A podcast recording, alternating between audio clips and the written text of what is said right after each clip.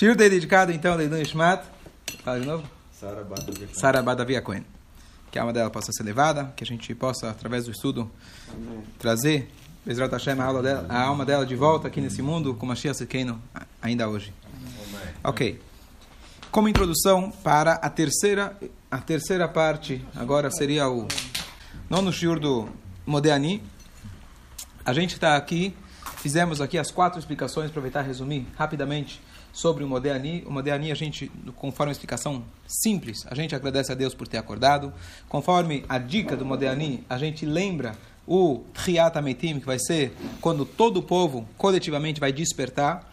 Drush, a explicação que a gente extrai significa a gente se, sente constantemente aquilo de que Hashem ele devolveu minha alma, mesmo que eu ainda estou, endividado com ele. Então isso exige de mim levar um dia com muito mais seriedade, com muito mais reverência para Hashem.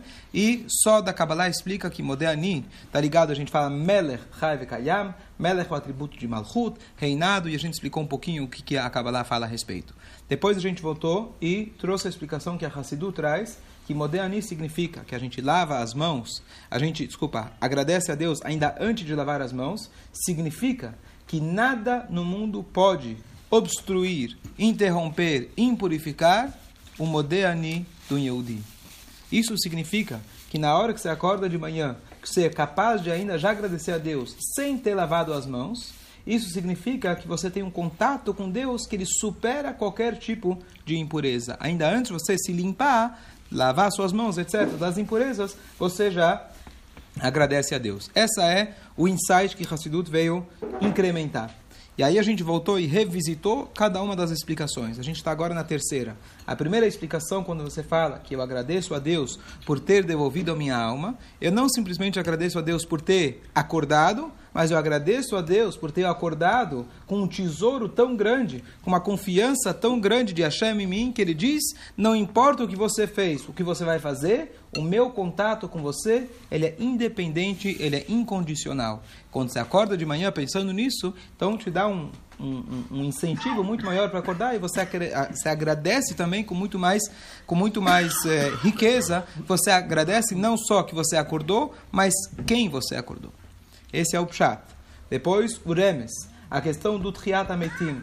Então, aqui a questão foi o que, que, tem a ver o acordar com a ressurreição dos mortos. São duas coisas muito distantes uma da outra. E a gente explicou que, conforme essa explicação de Hassidut, que o nosso contato direto com Hashem, ele na verdade lembra a gente que a nossa existência é impossível sem que Hashem constantemente estando, esteja dando força para a gente. E conforme essa explicação, a gente entende que toda a nossa existência, a cada instante, é um milagre absoluto. Então, dizer que Deus vai ressuscitar os mortos não é tão distante. Porque se Ele está a cada dia, a cada instante, ressuscitando e dando, revivendo esse mundo, então é a mesma coisa que vai acontecer coletivamente quando Mashiach chegar. Até aqui a gente explicou. Agora a gente vai, vem para a terceira explicação. Então, algumas introduções para a gente entender essa terceira explicação. Existe uma regra na Torá de que quando você empresta dinheiro para alguém, então você tem o direito de pegar um penhor, certo? Aquela famosa história, o cara foi até o banco, ia viajar, e ele foi lá, chegou no banco, estacionou o carro, ele falou, eu preciso de um empréstimo de 5 reais, tá certo? Eles falaram, 5 reais? É, mas fica tranquilo que eu vou devolver, eu deixo aqui meu carro de penhor. Conhece a história, tá certo? E aí depois que ele saiu, perguntaram, Ni, o teu carro por 5 reais? Ele falou, não, o estacionamento de uma semana por 5 reais. Tá certo? Então, não conhecia essa. Você nunca fez isso? Eu faço isso toda vez que eu viajo. Então. É? Você ainda não entendeu. Já é velha essa, né? E aí, já é velha, mas pelo jeito ele é muito jovem, ele não conhecia. Ele é jovem. Vamos lá. E aí. E aí. Vamos lá. Tem aqueles que entendem a piada, tem aqueles que você precisa explicar a piada, tem aqueles que você precisa contar para eles que teve uma piada. Tá certo? Eu entendo antes de começar.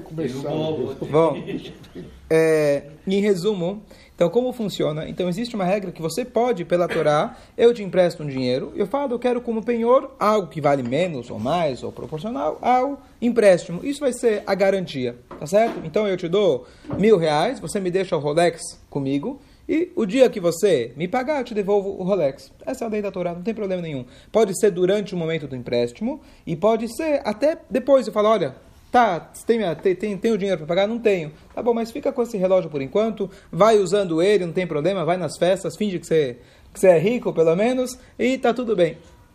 Só que existem situações na Torá que a Torá te obriga a devolver o penhor para aquela pessoa. Vamos dizer que você penhorou daquela pessoa o telefone celular na qual ele precisa para trabalhar todos os dias, usando o cenário ideal, atual. Ah, o caso que a Torá traz para gente é quando você pega um penhor de uma coitada viúva. E o que acontece? Você foi lá e teve que pegar o cobertor o cobertor dela, ela não tinha mais nada para te dar, te devia dinheiro, e a Torá fala, se você deve, você deve, pobre ou rico, se você deve, você deve, não é porque você é pobre que a dívida é cancelada, você deve. Mas, todas as vezes, toda noite, se tiver frio, ela precisar e etc., você volta até a casa dela e devolve o cobertor para ela. Tá certo? Deixa ela usar, e se você quiser, no dia seguinte, você pega de volta.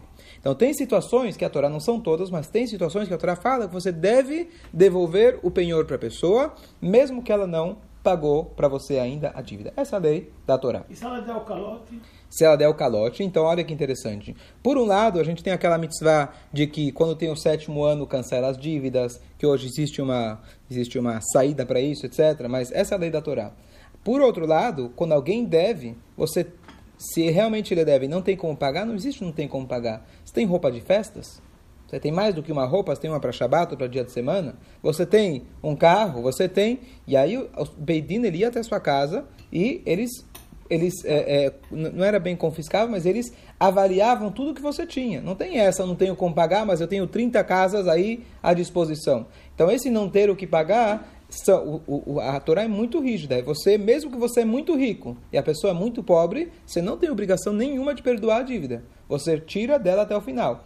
Por outro lado, olha como a Torá é, é, é a verdade. Por outro lado, se a pessoa não tem como pagar, não tem nem isso para pagar, é proibido se quer se dar uma piscadinha para ela. Falar para ela o bom dia, ah, bom dia, né? É, dar uma, uma dica para ela, ó, não, não esqueci da dívida.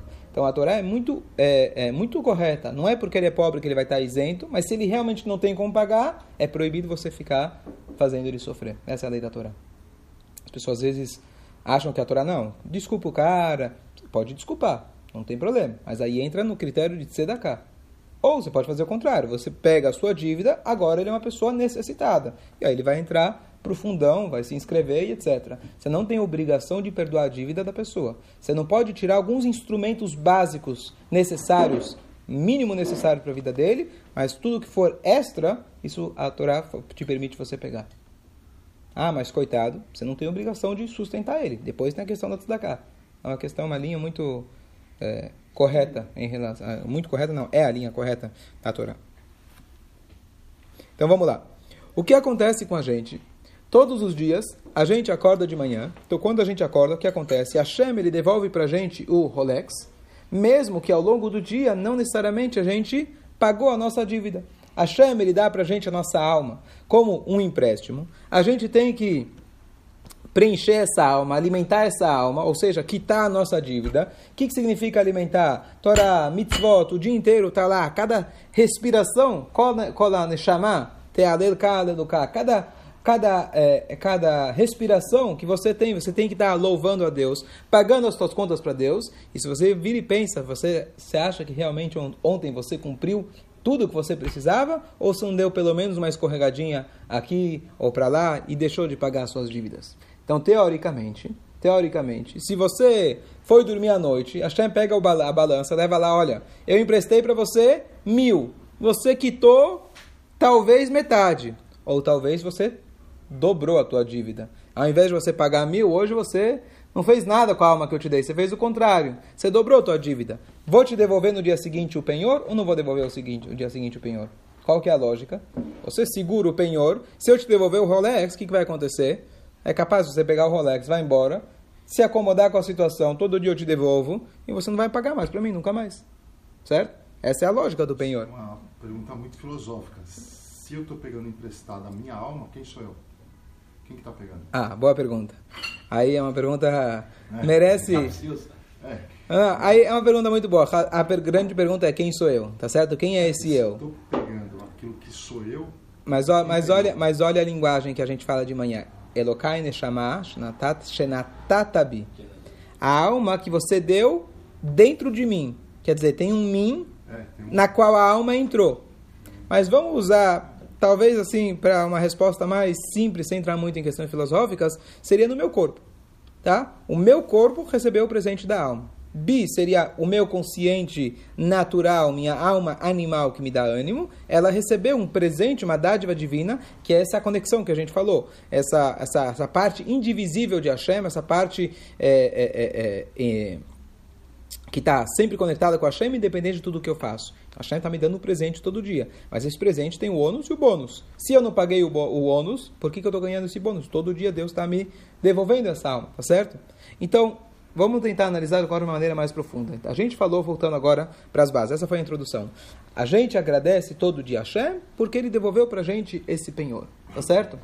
Hassidut elabora um pouco mais nisso e fala o seguinte: o que, que significa esse penhor que ele está devolvendo? Teoricamente, se eu não paguei as dívidas, por que alguém devolveria o Rolex? Por que, que eu devolveria para o dono o Rolex? Não tem lógica, tá certo? Tem medo que corta o braço. Hã? Hã? Tem medo que corta o braço. O cobertor. Por que, que eu vou devolver o cobertor se a pessoa não pagou? Não tem sentido, tá certo? não, porque é uma necessidade. É uma necessidade da pessoa. Mas eu vou acabar, na verdade, eu vou. Hashem, há há uma necessidade. Necessidade básica para poder viver. Bom, passou um dia, passou um mês, passou um ano, passou dez anos. No. No. Quanto tempo mais você vai ficar me enrolando com isso? Não, Tá certo? Caducam, né? Tudo bem, estou falando aqui, no nosso, com nós, tem coisas que não caducam. Por exemplo, a alma não caduca, tá certo? A Shem fala, já te devolvi quantas vezes? Quantas vezes mais você vai pegar o Rolex e não vai pagar a dívida? Você está aumentando a tua dívida e os juros, tá certo? Como funciona? Então, o que acontece? Então, a verdade- Livre-arbítrio. Hã? É muito pesado isso. Então o cara não tem livre-arbítrio. Livre-arbítrio é tudo mentira. A verdade... qual- Por quê? Ele deveria falar quem paga o fiador. Quem paga o fiador. Vamos lá, fala. A pessoa... A pessoa... Fantasia. A pessoa que recebe a dádiva de Hashem. E ele fala, bom, eu tenho a vida, a vida é minha, faço o que eu quero. É igual pegar dinheiro emprestado no banco. Você pega o dinheiro, no dia que você pegou, pss, agora posso comprar, fazer, tarará. Passa um tempinho, começa a chegar os... Como chama? Vem, começa a chegar, não é boleto do banco, vem com os carnês. Começa a chegar os carnês. E vai aumentando, e vai aumentando. Tem livre-arbítrio? Tem. Você fez o que você quis com o dinheiro. Você tinha todo o livre-arbítrio de poder investir adequadamente esse dinheiro, ganhar mais, pagar as dívidas e sobrar, sobrar um troco. Então, você teve o livre-arbítrio. Não tem. Tá certo? Não tem. Se você, ó, Você está atrelado ao pagamento. Se você está atrelado a alguma coisa, você não tem livre-arbítrio. Sim, o problema, é, esse é o grande problema dos juros, que a pessoa, na hora que ela pega, não percebe. Um judeu, realmente, um grande tzadik, podemos até dizer que ele não tem esse livre-arbítrio. Se ele enxerga que cada dia realmente ele está devendo para Deus, ele não vai ter, ele vai ter menos livre-arbítrio. Ele vai entender que cada neshama, cada neshima, cada respiração que ele tem está devendo para Deus. É verdade. Só que a gente tem o outro lado. O outro lado fala que Deus que me deu a alma, isso aqui sou eu mesmo. Não tem nada disso nessa história. Você tem o livre-arbítrio, tá certo? Porque a gente não tem essa sensibilidade de perceber a cada instante que é uma dádiva de Hashem, que é um empréstimo que a Hashem está te dando. Agora, essa sensibilidade. Respondeu? Não. Tudo bem. Hashem. Próximo. Não respondeu, porque ou você tem ou não tem. Ok, um parênteses importante. Então, o Carlão está perguntando: se Deus ele vai te gerar dívida, você está gerando dívida quando você não faz o que Deus quer, então você não tem o verdadeiro livre-arbítrio, porque livre-arbítrio, na sua concepção, seria faça o que você quer e seja feliz e não vai ter gerar dívida nenhuma. Não. Hassidut explica, Hassidut entra nessa pergunta, é muito filosófica, muito profunda, e sempre eu falo, todo shiur cai em duas perguntas. Livre-arbítrio e holocausto. Por mais que eu falo e lembro, lembro, lembro, as pessoas esquecem. E a gente volta nessa, mas tudo bem. Não que eu tenha a resposta, mas é, é ou não é? Quantas vezes eu falo isso por semana? Todo shiur cai livre-arbítrio e holocausto. Então, sofrimento, Deus nos livre. Ok, basicamente, Hassidut, quando fala sobre escolha, fazer uma escolha, a ideia de fazer uma escolha é a seguinte: quando eu chego com uma criança e falo para ela, você quer comer salada de alface ou quer comer chocolate? O que, que ela vai escolher? Chocolate. Ela não escolheu. Não teve uma escolha. Você não deu escolha para ela. Você oferecer alface ou chocolate, você não deu escolha. Porque escolha significa você dar duas coisas que são ou idênticas, ou essa salada de alface ou a outra salada de alface, ou duas coisas que cada uma tem algo que a outra não tem. esse é o chocolate, mas esse é o pirulito. Um é mais molinho, outro é mais crocante e assim por diante, tá certo? E, e a, o livre-arbítrio significa ou que tem duas coisas que são iguais. Então pega, por exemplo, um tzadik. Você fala para ele, você quer o um mundo material ou o um mundo espiritual? Ele só enxerga o espiritual. É quase que ele não tem o livre-arbítrio, podemos dizer. Mas em outros níveis ele tem o livre-arbítrio. Você pega para um rachá, que ele só enxerga o mundo material. Você fala, você quer sentar na sinagoga e rezar o dia inteiro? Ou você quer levar uma vida de é, egocentrismo, fazer o que você quer? Você também não deu para ele livre-arbítrio, entre aspas. Porque ele só enxerga aquele lado. Livre-arbítrio significa que você tem prós e contras em ambas as coisas. Em maneira geral, quando a Torá explica para a gente o que é a idolatria, por que, que alguém faria a idolatria? A idolatria tinha uma grande vantagem. Era imediato. Você faz a idolatria, resultado imediato. Não tem que esperar, rezar, pedir. Pelo menos a sensação, a, a ilusão que a pessoa tem quando faz a idolatria é resultado imediato. Pega um exemplo. O Yetzerará, quando ele fala, olha, come isso aqui que é proibido. Te garanto que vai ser muito gostoso.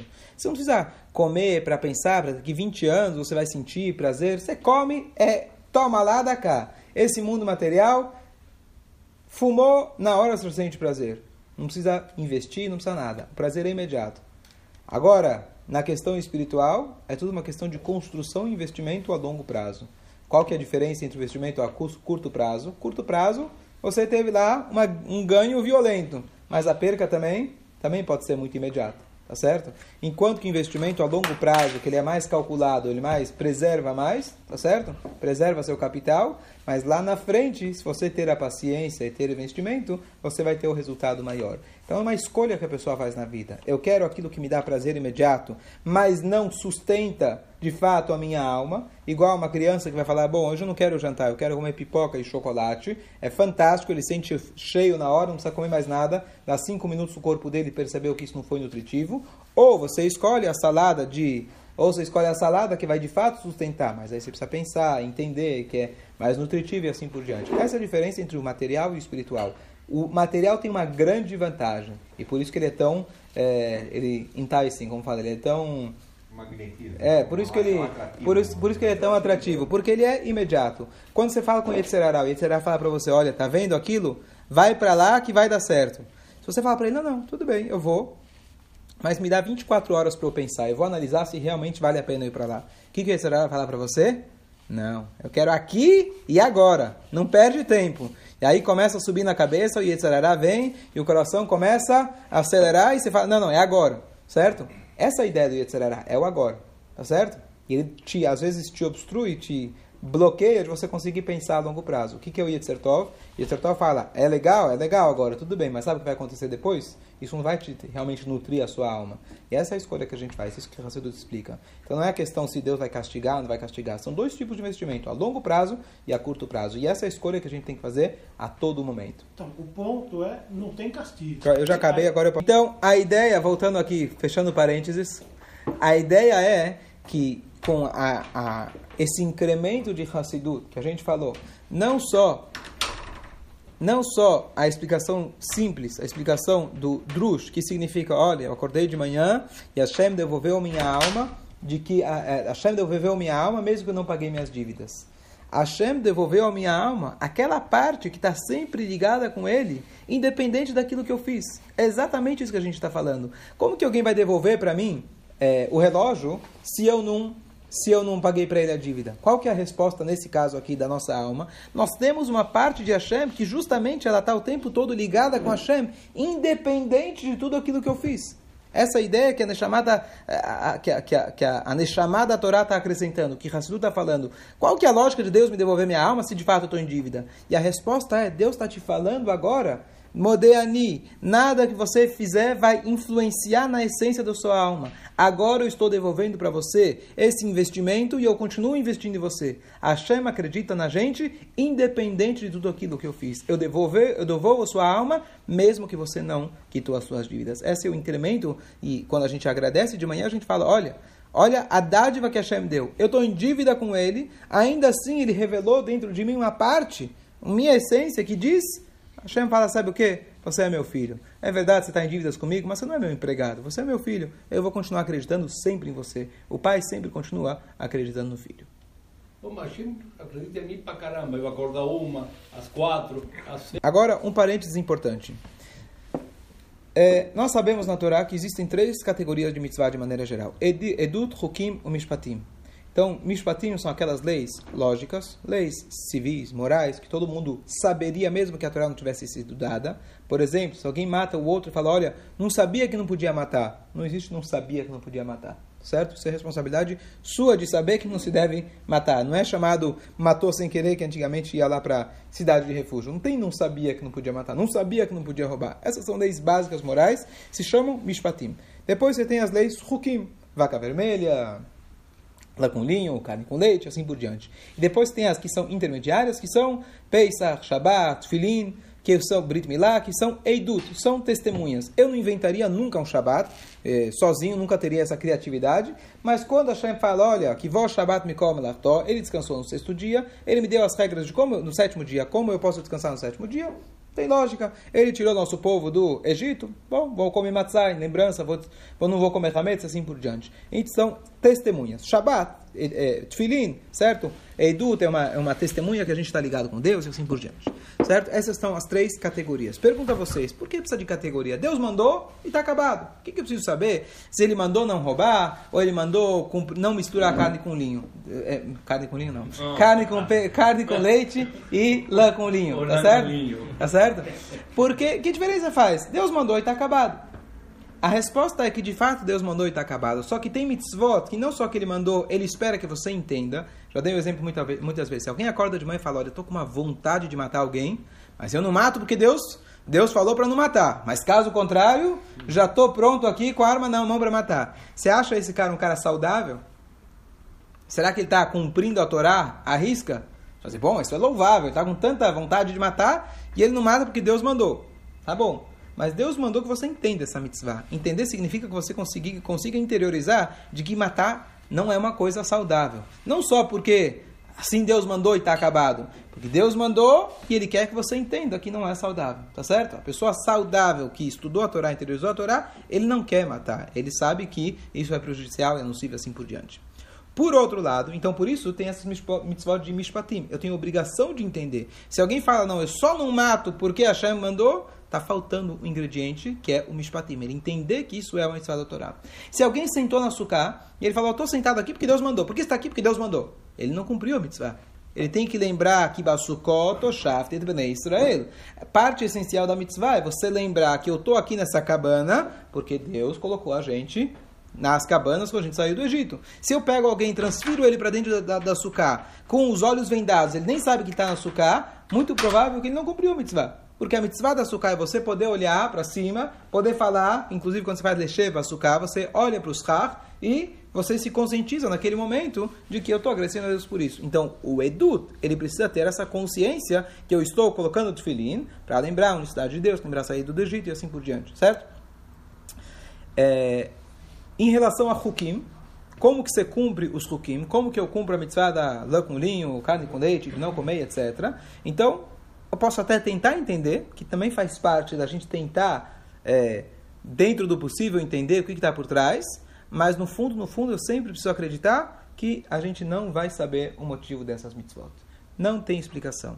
Não porque é muito difícil de entender, mas porque essencialmente isso é uma vontade de Hashem. Sabe quando alguém tem uma vontade? Essa é a vontade dele. Por que você gosta de chocolate? Dando um exemplo material. Eu gosto porque eu gosto, me faz me sentir bem. Hashem, para ele, faz sentir bem quando o Yodi não mistura carne com leite. Por quê? Porque faz ele sentir bem. Por quê? Porque é isso, essa é a vontade de Hashem. Isso chama Ratson, a vontade, Lemala Mitam, acima da razão. Certo? Então, essas três categorias da mitzvah essas são as três, não só, a gente não, não coloca elas em categoria simplesmente para saber qual que é cada uma, mas simplesmente faz diferença como eu vou cumprir essa mitzvah. Uma tenho que saber na essência que é a vontade de Hashem, a outra tem que saber que Hashem tem um motivo e a outra tem uma lembrança. Essas são as maneiras de cumprir a mitzvah.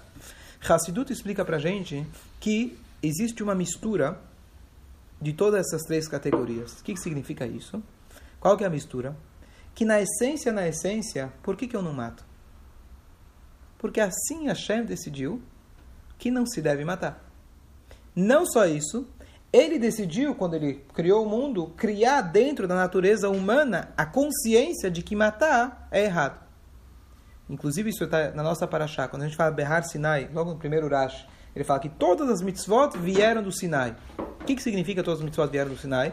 Que mesmo as mitzvot lógicas, a gente, na essência, eu só tenho esse instinto natural de não roubar, de não matar e conseguir compreender isso com meu, com o meu cérebro, porque assim Hashem estabeleceu no Sinai. Hashem poderia ter feito diferente. Que carne com leite seria uma coisa óbvia e que matar seria uma coisa. Por que não matar? Se eu preciso, os animais não matam para se alimentar, por que, que eu não vou matar meu concorrente para que eu possa vender mais? Tá certo? Tem gente que pensa assim, só que ele está pensando igual o animal. Então, a essência é que todas as mitzvot, mesmo aquelas que a gente compreende, no fundo, no fundo, foi Hashem que decidiu que elas sejam compreensíveis. Então, no fundo, no fundo, além de que um Yehudi tem que não roubar porque ele entende, muito mais do que roubar, não deixar de roubar porque ele entende, na essência você tem que cumprir essa mitzvah, porque assim Hashem decidiu. Então, aqui até tem uma relevância prática. Às vezes a pessoa fala, bom, matar realmente não faz lógica. Mas vamos pensar, uma, Deus nos livre, uma mulher, coitada, foi pegar a força e ela engravidou, tá certo? Você vai dizer, bom, ela não tem condições de criar esse filho, não foi culpa dela. Talvez a gente pode sentar e analisar logicamente se ela pode ou não pode, se ela precisa continuar com essa gravidez ou não. Então, na questão da lógica, você vai ter sempre argumentos para um lado ou para o outro. E sempre você pode dizer, talvez sim, talvez não, não é culpa dela, assim por diante. O que, que vem a Torá e fala? Essa é a vontade de Hashem. Não tem é, é, uma lógica necessária. Vai dizer, é uma alma, é uma vida, você não pode acabar com essa vida. Ah, mas tudo bem, eu entendo a sua lógica. Ou o contrário, quando alguém está no final da vida, você vai dizer, bom, isso já não é mais vida. Quem sabe a própria pessoa já fala, eu não quero continuar vivendo dessa maneira. Então, quem sabe nesse caso pode praticar a eutanásia. A nossa lógica humana, às vezes até nosso coração vai dizer, bom, você tem razão, para isso não vale mais a pena. Mas a vida é a vida, é algo acima da lógica. Assim a gente tem que entender que todas as mitzvot, não roubar, não matar, etc., na essência é a vontade de Hashem. E inclusive você vê essas relevâncias práticas em casos é, específicos nos detalhes dessa mitzvah. Então, quando um Yodi ele vai buscar servir Hashem, que tipo de maneira, que tipo de, de sentimento ele tem que ter quando, quando ele serve Hashem? Então, o sentimento básico, basal, que ele tem que ter quando ele serve Hashem em relação a todas as mitzvot, Hashem, eu estou pronto para fazer o que você quer. Entendo, não entendo, quero, não quero, eu estou pronto para fazer essa mitzvah. E depois eu vou passar para o próximo passo. O próximo passo. Então eu não roubo, porque a Hashem não quer. Ah, mas também eu entendo que roubar não é moral. Eu coloco o tefilin, eu sento no açúcar, porque a Hashem mandou número um. Número dois, para poder me lembrar da saída do Egito e assim por diante. Então o que está por trás, o que está na base de todas as mitzvot, é isso. Vamos voltar agora no nosso caso. No caso da mulher que está é, precisando do cobertor, por que, que eu devolvo para ela o cobertor? Por que, que eu devolvo para ela o cobertor? Porque ela precisa. Tá certo? Porque ela precisa, para que ela não morra de frio. Por que eu pego para por eu pego de novo todos os dias o cobertor? Tá certo? Como garantia. Tá certo? Se chegou um momento, não vamos pegar o caso, acho que o caso da, da, da mulher é um pouco extremo, senão ela vai morrer de frio, então a Torá fala, tudo bem, você devolve para ela. Mas o caso do Rolex, tá certo? O cara chega e fala, eu preciso do Rolex de volta, tá certo? A mitzvah é que você devolva para ele, depois você vai lá e pega de novo. Pera, por que, que eu vou devolver para ele? Qual que é a lógica de devolver se ele não quitou a dívida? Então, se eu olhar a Torá pelo aspecto de que a mitzvah tem uma lógica, então se for pela questão da lógica, eu falar, peraí, aí você te devolveu o relógio, uma, o relógio uma vez, duas vezes, três vezes. Pela lógica, depois de tudo isso, acabou. Agora chega. Eu não vou devolver mais para você porque você não quitou minha dívida. Eu só estou pegando o relógio para você pagar a dívida. Se você não está pagando a dívida, qual é a lógica? Agora, se eu falo que a essência das mitzvot não é a lógica, de fato tem uma lógica por trás em algumas delas, mas a essência da mitzvah é porque assim a Hashem mandou. A Hashem mandou que todo dia você vai devolver o cobertor para ela se ela está com frio ou está sem frio, se ela pagou ou não pagou. Eu devolvo o relógio para a pessoa, se ele pagou ou não pagou. Mas espera aí, você me deve dinheiro. É, a mitzvah é uma mitzvah independente da lógica que ela está por trás. Assim funciona, assim, assim, assim, assim Hashem também se comporta conosco. A gente sabe que as mitzvot que ele manda a gente fazer, antes de mandar a gente fazer, ele já faz. É diferente do médico que fala, faço o que eu falo, não faço o que eu faço. Hashem é o contrário. Magid, Varav, Yaakov, Hukav Mishpatav. Hashem fala suas palavras para Yaakov, os seus estatutos e as suas leis. que, que significa isso? As suas leis, aquelas leis que Hashem já pratica, óbvio, numa outra escala, é isso que ele conta para a gente fazer. As mitzvot, antes de Hashem mandar a gente fazer, ele também faz. Como que Hashem faz isso? Hashem, ele todos os dias devolve para a gente a alma, igual aquele cara que devolve o relógio sem questionar. Você me pagou a dívida, você não me pagou a dívida. Todos os dias Hashem está devolvendo para a gente a nossa alma. Ou seja, ele tem um contato com a gente tão profundo que ele fala, eu não estou preocupado agora com a lógica, não estou preocupado agora com as dívidas, eu simplesmente devolvo para você porque você é meu filho. Então, só dei agora, aumentei um pouco mais a, a fiz de uma maneira mais abrangente o que ele explica aqui para gente, de que esse agradecimento diário, na parte do drush, nessa parte que é a terceira parte da Torá, que exige da gente, a gente tem que parar e meditar todos os dias. O que, que Hashem está exigindo da gente? Olha, Hashem está devolvendo para a gente todos os dias o relógio mesmo que eu ainda não paguei a minha dívida. Hashem deposita confiança em mim, igual aquela pessoa que devolve todos os dias o relógio para o outro, mesmo que ele não pagou a dívida. Mas espera aí, como que não pagou? Hashem fala, as mitzvot são mitzvot porque assim é a minha vontade. Assim é a minha vontade, diz Hashem, que você viva nesse mundo. Isso traz o que porque a voz fala para gente, queira ou não queira, você está vivo. Al-Kor você é vivo, você vive, porque assim Hashem estabeleceu e termina a vida quando Hashem estabeleceu. Alguém vai falar, não, mas não quero mais viver. Hashem fala, não, mas eu te devolvi o cobertor, eu te devolvi o relógio, é para você usar. Não, não, mas Deus, fica aí, estou em dívida, vamos começar a quitar as dívidas, já me leva, já me leva eu de penhor, me leva junto, está tudo certo. Não, Hashem fala, eu quero que você fique aqui, porque eu acredito em você. Então, mais do que você mesmo, às vezes acredita em você mesmo. Às vezes você pode falar: Bom Deus, já estou em dívida. Então sabe o que? Amanhã de manhã eu não preciso acordar mais. Eu já aumentei minha dívida tão grande, o relógio nem dá mais para. Se eu, eu, te dar o relógio, já a dívida já ultrapassou do relógio. Hashem fala: Sabe o que? Não estou preocupado com a dívida. Eu quero que você esteja aqui. Eu faço questão que você acorde de manhã, porque você tem uma missão, você tem algo a cumprir. Só conclui com aquela frase que quando a pessoa comemora o aniversário, o dia do aniversário, lembra o dia que você nasceu. O que, que significa o dia que você nasceu? É Deus declarando para você: You matter. Você é importante. Você faz a diferença. Você acordar cada dia de manhã é você lembrar que you matter. Você faz toda a diferença. E aqui tem aquela passagem que comentei outra vez, naquele shliach na Califórnia. É, o nome dele é Yitzhak Horowitz. Que Deus nos livre, ele tem aquela, é, como chama, ele, aquela doença de, ela, ela, é, doença degenerativa, lo e a única coisa que sobrou para ele, lo aleno, é o, o, movimento dos olhos. O único músculo de todo o corpo é o movimento dos olhos. E ele, através de uma máquina que consegue detectar para onde está olhando, ele consegue, ele, ele, ele digita na máquina e a máquina fala por ele.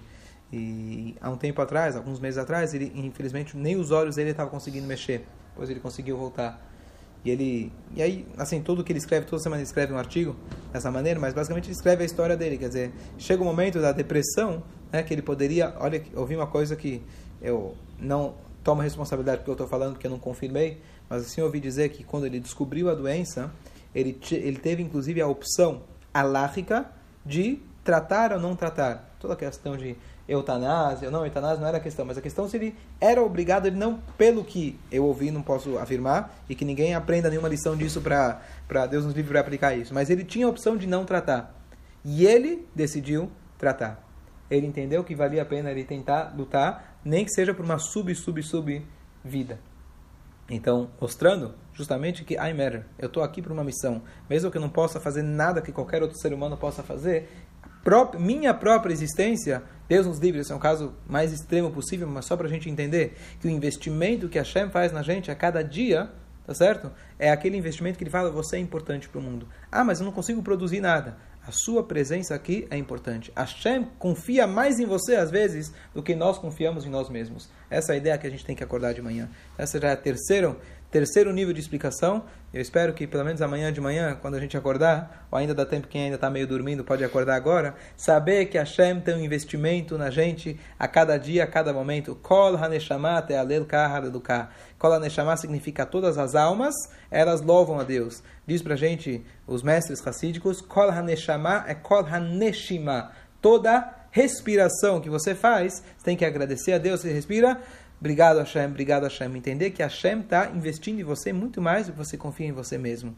É aquele pai que olha para o filho, que ele tem um potencial imenso, o filho já às vezes desistiu dele mesmo, mas o pai sabe o potencial que ele tem. Eu quero que você fique aqui, você tem uma missão tremenda para você fazer aqui nesse mundo. Então a gente precisa começar a enxergar que Hashem investiu, Rabai na terra, grande a confiança dele em nós, e ele confia na gente, então cabe a gente estar alerta, a gente estar consciente da confiança constante que ele tem na gente, que a gente tem muito a fazer nesse mundo.